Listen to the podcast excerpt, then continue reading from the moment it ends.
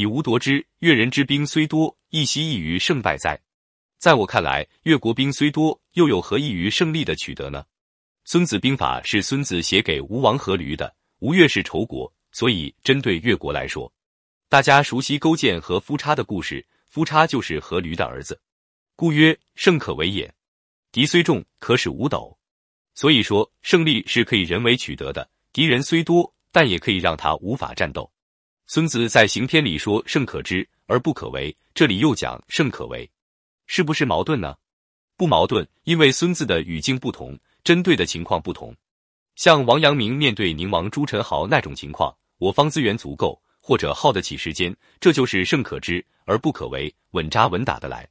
但是宁王起事，中央毫无准备，没有朝廷大军来，就自己手里这点资源，必须跟他干一场，不能让他进南京。遇上这种情况，就只能是胜可为也。敌虽众，可使五斗。结果王阳明赌赢了，宁王虽强，但可以让他不打安庆，不进南京。乖乖的到鄱阳湖来送死，知己知彼的战术要点。原文：故策之而知得失之计，坐之而知动静之理，行之而知死生之地，矫之而知有余不足之处。本人详解：知己知彼，百战不殆。在战前的知是纪篇讲的五事七计，五事即道、天地将法；七计即主孰有道，将孰有能，天地孰得，法令孰行，兵众孰强。士卒熟练，赏罚孰明？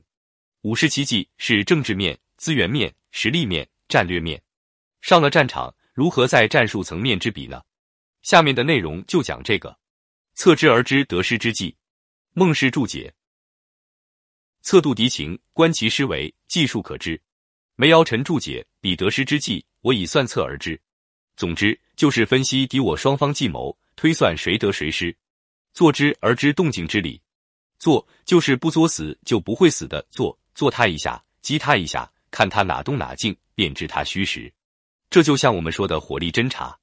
魏武侯问吴起，两军相遇，我不知道对方将领能力大小，怎么办？吴起说，派小股勇士锐卒攻击他，一交手就扬败而退，观察敌人的一举一动。如果他们追击我军，假装追不上，见到我们丢弃的兵器、旗帜、财物，假装没看见，那就是智将。如果他们倾巢来追，旗帜杂乱，行止纵横，又贪利抢东西，那就是将令不行，可以马上对他发起攻击。行之而知死生之地，行之就是让他现原形，让他暴露出军形来。上一句说的坐之而知动静之理，就是行之的方法之一。杜牧注解说，死生之地就是战地虚实。我多方以误敌人，观察他的回应，随而治之，就知道死生之地。